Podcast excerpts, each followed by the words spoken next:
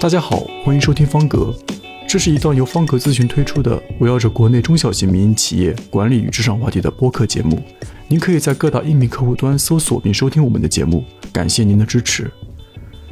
以整理、整顿、清扫、清洁、素养、安全等六大项目组成的六 S 管理，是现代化企业管理系统中的重要一环，对于企业提升工作效率、降低生产成本有着显著作用。从本期节目开始，我将和方格咨询的肖老师用七期节目的时间，围绕着六 S 管理的内涵与六 S 在民营企业的运用和发展展开讨论。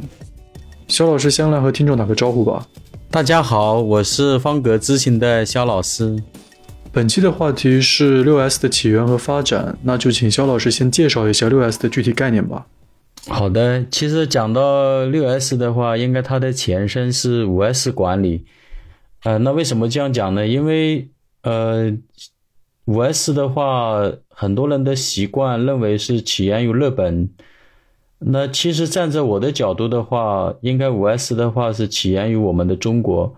那为什么这样说呢？啊，因为早在两千多年前的春秋时代，孔子就提出了仁、义、礼、智、信的做人的道德准则。其实这个与五 S 倡导的实有素养、中有素养是不谋而合的。那么还要说到五 S 在我国早期的应用的话，还要追溯到我国北宋仁宗年间。那么具体时间的话，大约是一千零三十九年至一千零四十二年间。因为当时这个西夏国王李元昊擅自称帝，当时引发了这个宋夏的一个战争。那么当时的话，呃，武器这个宋朝啊，北宋的这个武器大多是已经生锈了，而且也缺乏严格的军事训练，然后长期的这个懈怠。因为当时宋朝的话是重文轻武的，呃，所以当时的这个战争是导致了战争的一个失败的。那么后来，直到一零七零年的时候，宋神宗，呃，他任命这个王安石了为宰相。那大家都知道嘛，因为当时王安石他主持这个变法，那么所以的话呢，当时在王安石做宰相的那段时间的话，呃，包括整个这个上下国家上下苦心经营呢，呃，当时北宋的国力还是得到了一定的增长。那么当时又开始着手准备收复西夏了。呃，那么当时的话呢，这个为了提升这个战斗力，啊，也是吸取了上次这个战败的教训吧。那么宋神宗就下了这个诏命，然后要求各个州府的话要禁止各种武器跟军事装备的一个制作，啊，包括一个做好军事准备嘛。那么当时的话，王安石的父子的话，为了将各州府的这个工匠啊以及生产资源，他集中到了真城的开封。由兵部派人监督管理生产，那么从他从这个原材料的这个选择啊，包括这个检验，以及到这个捶打、锻炼啊、定型啊、打磨、抛光啊等等，这个造武器的这个十几道这个工序的话，其实当时他是按照这个流水线的一个模式来进行制造的。呃，所以的话是大大提升了武器装备的一个生产质量跟生产效率，因为这样一来的话，它不但便于管理，而且也可以统一武器装备的生产制作的标准。呃，当时的话也为这个朝廷节省了大量的人力物力，所以这个北宋的宋神宗是非常满意的，并且大加赞赏。啊，当时还朝廷已经下旨，还嘉奖了这个为了这个武器装备生产流血线诞生做出贡献的。吕惠卿、曾布、王邦等人进行了一个升官加职吧，呃，这个有这样的一个一个奖赏。那么从此以后的话，历朝历代都继承了这样的流水线的武器装备的生产方式。那么从这个层面来讲的话呢，所以的话，呃，我们中国的这个五 S 的话起源来看的话，呃，就是北宋这个诞生的武器生产装备流水线。呃，比美国的亨利、福特的生产汽车流水线，呃，其实是早了八百多年的。那么说到刚才，我们又回到这个呃六 S 的前身五 S 来，因为当时这个一九五五年的时候，因为大家都知道日本它是个岛国嘛，它资源比较匮乏，然后呢，这个呃当时又是二战以后的话，又北非诞生啊，加上这个。呃，日本战后的这个面临很多方面的这个呃困难，包括这个生产呐、资生产资料啊、空间呐，以及技术落后啊等等。呃，后来的话，这个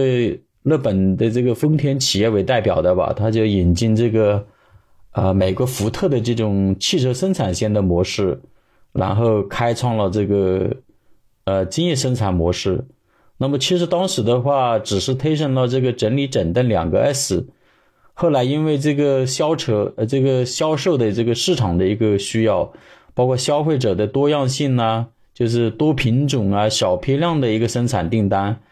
那么就是就是反过来让这个企业内部要做出改变来适应这个消费者的需要，包括市场竞争的一个需要。那么所以的话，这个生产擅长的这个能源呐、机器啊、材料啊以及方法等，又提出了更高的一个管理的需求。那么所以在原来的两个 S 就是整理整顿的基础上呢，又逐步拓展完善为三个 S，就是清扫、清洁跟素养。那么其实的话，这个。呃，生产呃，丰田这个精益生产模式的话，呃，这个六 S 这一块的话，啊，五 S 这一块的话，当时的话，它是非常重要的一个一个模块之一，啊，因为它致力于这个消除浪费呀，预防灾害呀。那么后来的话，整个不断的打磨啊，包括还有引到我们的这个中国来。那么当时这个生经营生产模式，它就是跟丰田的喜丰田喜一郎以及大野耐一等人的共同努力。那么直到上个世纪二十世纪初六十年代才逐步完善而形成的。那么改革开放以后的话，我们很最早的时候是一些国营单位，然后导入了这个五 S 的管理，然后慢慢的在中国就发展为这个六 S 啊、呃七 S、八 S 啊，其实就是后面加上去的安全呐。啊，包括成本呐，以及质量啊等等。那么，所以的话，总结起来的话，就是五 S 的话，主要就是集整理、整顿、清扫、清洁、素养。那么后来我们就加了一个六 S，就是安全，因为毕竟生产的话，安全生产是第一位的嘛。那么，所以的话，我们我们目前来讲的话，还是比较常用的啊，落地推行的还是呃叫六 S。那么，其实讲到六 S 的话，它不仅仅是作为一个企业里面或者制造行业啊用的比较好的一个管理工具。其实它在工厂里的话，啊的应用的话，它只是呃在工厂里面的精益生产模式，包括工厂的一个作为的标配的一个工具。那么，其实它还有在社会公共管理中的话，也是应用非常广泛的啊，比如说，比如说高速公路啊、城市道路啊。地铁站呐，当然还有飞机场啊、高铁站、高铁站呐、学校啊、医院呐等等，啊，实际在社会公共管理的方面也是用的比较好的。比方说红绿灯啊、斑马线呐、盲人盲人的通道啊，啊，包括这个停车位呀，啊，包括这个呃指示牌呀，啊等等等等。那么这些都是呃非常广泛应用的。那当然，汽车六 S 的话也应用于我们的生活当中。啊，比方说这个家居的布置啊，啊，家里的物品的分类放置啊，包括这个，呃，我们的衣服的整理啊，旧物的舍弃啊等等，呃，当然我们呃这几年的话又倡导一种断舍离的一个生活的一个方式啊，就是化繁为简的一个模式。那么其实跟这个也是非常相关联的啊，就是致力于将这些不需要的呀。不适合我们的呀，不舒服的呀一些东西的话，就是，呃，把它呃舍弃掉，然后留下我们需要的啊适合的需要的东西，来改变我们的一个居住的环境，以及改变改变我们的生活方式，来提升我们一个内心的一个修为啊，实际它是一种非常健康的一种生活方式啊，当然也是一种独特的思考法则啊，就是由。对这个物有的一个依赖，然后转向对自我内心的一个修炼，啊，这样的一种非常好的一种管理工具，包括也是自我修炼的一个途径吧，啊，一种非常好的一个途径。通过这个六 S 的一种管理的导入，让我们过上这个自自由舒适的一个生活，啊，来提高我们的一个自身的一个修为。那在肖老师的观察范围内，现阶段民营企业的六 S 管理现状是怎么样的呢？是不是还有许多值得改善的问题点呢？嗯，其实目前的话，很多这个中小型民营企业的话，特别是近近几年吧，对这个六 S 的呃导入跟落地推行的话，还是非常重视的。那么我在在给一些中小型民营企业做六 S 落地指导的时候的话，呃，他们的优点的话也有啊，包括存在的不足啊，或者要完善的地方也有一些。那我这里来分享一些我自己参与的一些项目嘛。那比方说，我我在一家企业做六 S 管理的时候呢，这个高层的话啊是非常重视的。比方说，我我们这个合同也签好了，我们也约好了。比方说，我们呃几号几号到那边去？比方说周二、周三去那边，然后他们也组织了。啊，包括甚至本来原来讲好的中高层管理人员参加，那么其实老板的话，把一线的员工啊，都操作工啊都叫过来了。他认为这个六 S 非常重要，就是他这个前面的话，这个启动会议啊，包括这个成立这个六 S 推升委员会啊，啊这些包括中高层啊，特别是老板都非常重视的。啊，然后呢，但是我们在具体执行的时候呢，他们会出现一些矛盾，啊，就是当时讲的。呃，比较重视啊，包括不论是这个开会呀、培训呢，大家都很积极的参与，但是会面临一个两难的问题，就是他们又要又要来完成这个生产的任务，啊，或者就是本身的这个订单的任务，就是有很多的这个工作事务要做，啊，就会有一个误区，认为这个六 S 它是一个对于一些。呃，没有太深的了解六 S 的，或者对于六 S 就是不多的一些同事来讲的话，他认为这是一个额外的工作啊，所以他会在这个两难中，呃，会有一个。呃，比较犹豫或者要做一个选择，那么所以就没有像开这个启动会议会六 S 的这个呃委员会成立这样的这个会议或者搞培训的那么积极。那么他每个人有自己的想法，那么这个地方的话就是一句话就是说，执行起来就参差不齐了。就有的有的部门的话就会比较重视，有的部门的话可能会忙自己的事情，就没有真正的把它呃落落落到这个工作的一个实处。啊，实际的工作当中去，那么所以的话，这是一方面的。那么第二个方面的话，就是说，嗯，可能相对来说，这个车间里面就是生产一线有机器设备的，有流水线的，啊，包括仓库这些，可能对六 S 来讲，他们也是一种，呃，自己的一个工作的一个一个习惯吧，可能就会对六 S 来讲，对他们的一个帮助会比较大，所以相对来说的话，这个会比较重视。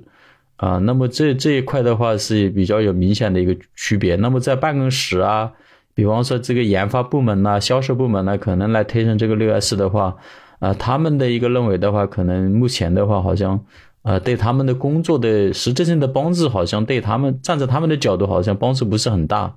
那么会出现这样的呃一些偏差。那么第三个层面的话呢，就是。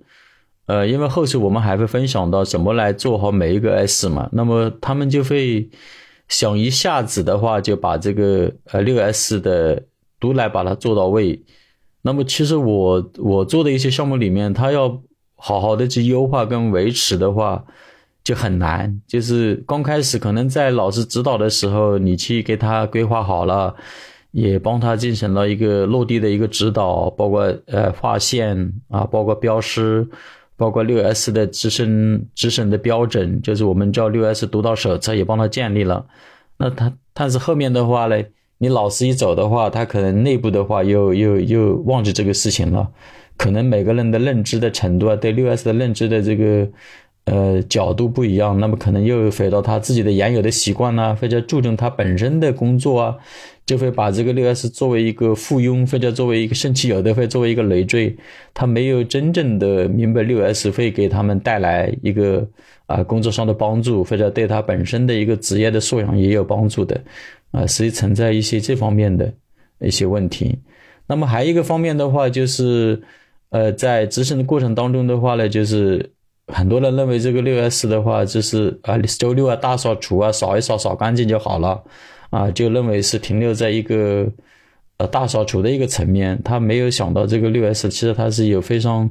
它是一个非常好的一个管理工具，也是个系统的一个管理工具。它其实是可以帮助他们提高他们的工生产效率，包括工作绩效的。呃，是这方面的话，可能后面的话我们会通过连续几期的节目来进行一个。呃，深刻的一个剖析，然后给大家一起分享。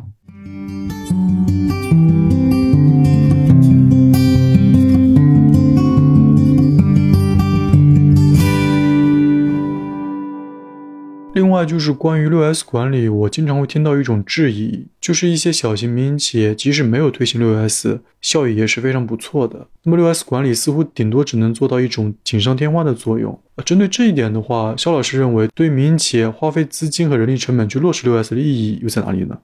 对这个杨总监提的非常好。其实我在做落地咨询的时候，呃，我我记得就是去年吧，有一家企业就有其中的车间主任就直接问我，他说：“肖老师，六 S 有用吗？然后把这个地扫干净了能赚钱吗？”啊，他问的也是非常朴实，然后也问的很直接。呃，其实确实会有这样的疑问。那么，其实我站在一个六 S 的一个本身的它的价值的一个体现来讲的话，呃，站在我的角度，应该是包括以下几个方面。那么，第一的话，其实它六 S 是可以助力我们企业创建安全舒适的工作环境，减少安全隐患，预防安全事故的发生。那么这一点的话，其实很多作为一线员工，甚至包括基层干部，他是没有意识到的。他可能就采取自己传统的做法，他如果不按照这个系统的方法去做的话，只能是，呃，眼痛一眼，脚痛一脚。所以我自己在。啊，每年这个六 S 项目的话去做的时候，都会跟他指出很多的问题。那么他们就会觉得，哎，怎么老师都知道这么多的问题，他怎么每天在那个现场都不知道呢？就说明就是他没办法发现这些不符合项，就是他对这个六 S 的这个整体性，包括这个呃价值的一个体现方面，包括六 S 本身的系统方面的一个认知，可能存在一些一些差差距，包括还有他本身的一个认知啊，对于六 S 这一块可能有待于提升吧。那么第二点的话，就六 S 管理知识的话，其实它。为车间的标准化的作业提供了有力的一个保障，它有助于良品率的提升，有助于减少物料浪费和时间浪费，有助于提升生产效率。那么第三个方面的话，六 S 的落地实施为节约生产成本，它是提供了可靠的一个保障的。那么第四个方面的话，六 S 它的持续优化完善。它是为打造一支良好职业素养的团队奠定了坚实的基础，可以提升企业的良好形象。所以的话，我们在前面有有有几期也分享了这个呃企业文化方面的，啊，所以的话，我们通过六 S 的管理的话，它为这个呃就是我们正常讲的这个素养，它是六五 S 的一个精髓，也是六 S 的一个核心。那么，其实你打造一个良好的职业素养的话，就是要从这个六 S 开始，一点一点把它做起来，养成一个非常好的一个工作习惯啊。那么，所以的话，我们为什么呃今天会讲到这个呃六 S 的一个核心就是始于素养，终于素养呢？它就是要养成一个非常良好的一个工作习惯，也是为提升这个自身的职业素养。当然也是为公司打造一个良好的职业素养的团队，它是一个非常好的一个系统工具。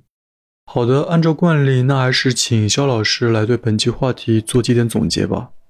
嗯，好的。其实关于六 S 的这个落地的实施的意义与收获的话，它主要是呃让我们的工作充满了一个机遇和快乐，然后让我们拥有了克服困难的一个依托。也拥有了发现价值的基础，然后更加获得了审视自我、服务他人的秉性。因为六 S，我们拥有了认知工作的能力；因为六 S，我们拥有了改进和优化的方法；因为六 S，我们拥有属于自己的知识、判断和见解。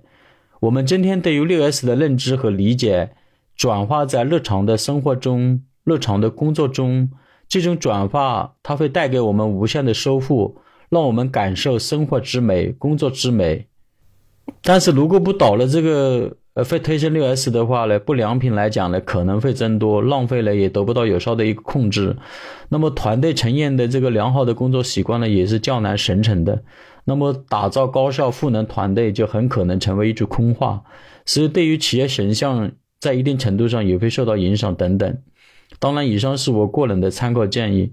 那我们后续的话会持续的来分享这个六 S 的一个柱体的落地的一个措施啊，比方说整理怎么来做好整理啊，怎么来做好整顿呐，然后以及这个清洁的它的价值是什么，清扫又该怎么来做啊？啊，包括素养它到底是什么，我们后面都会呃进行一一的剖析。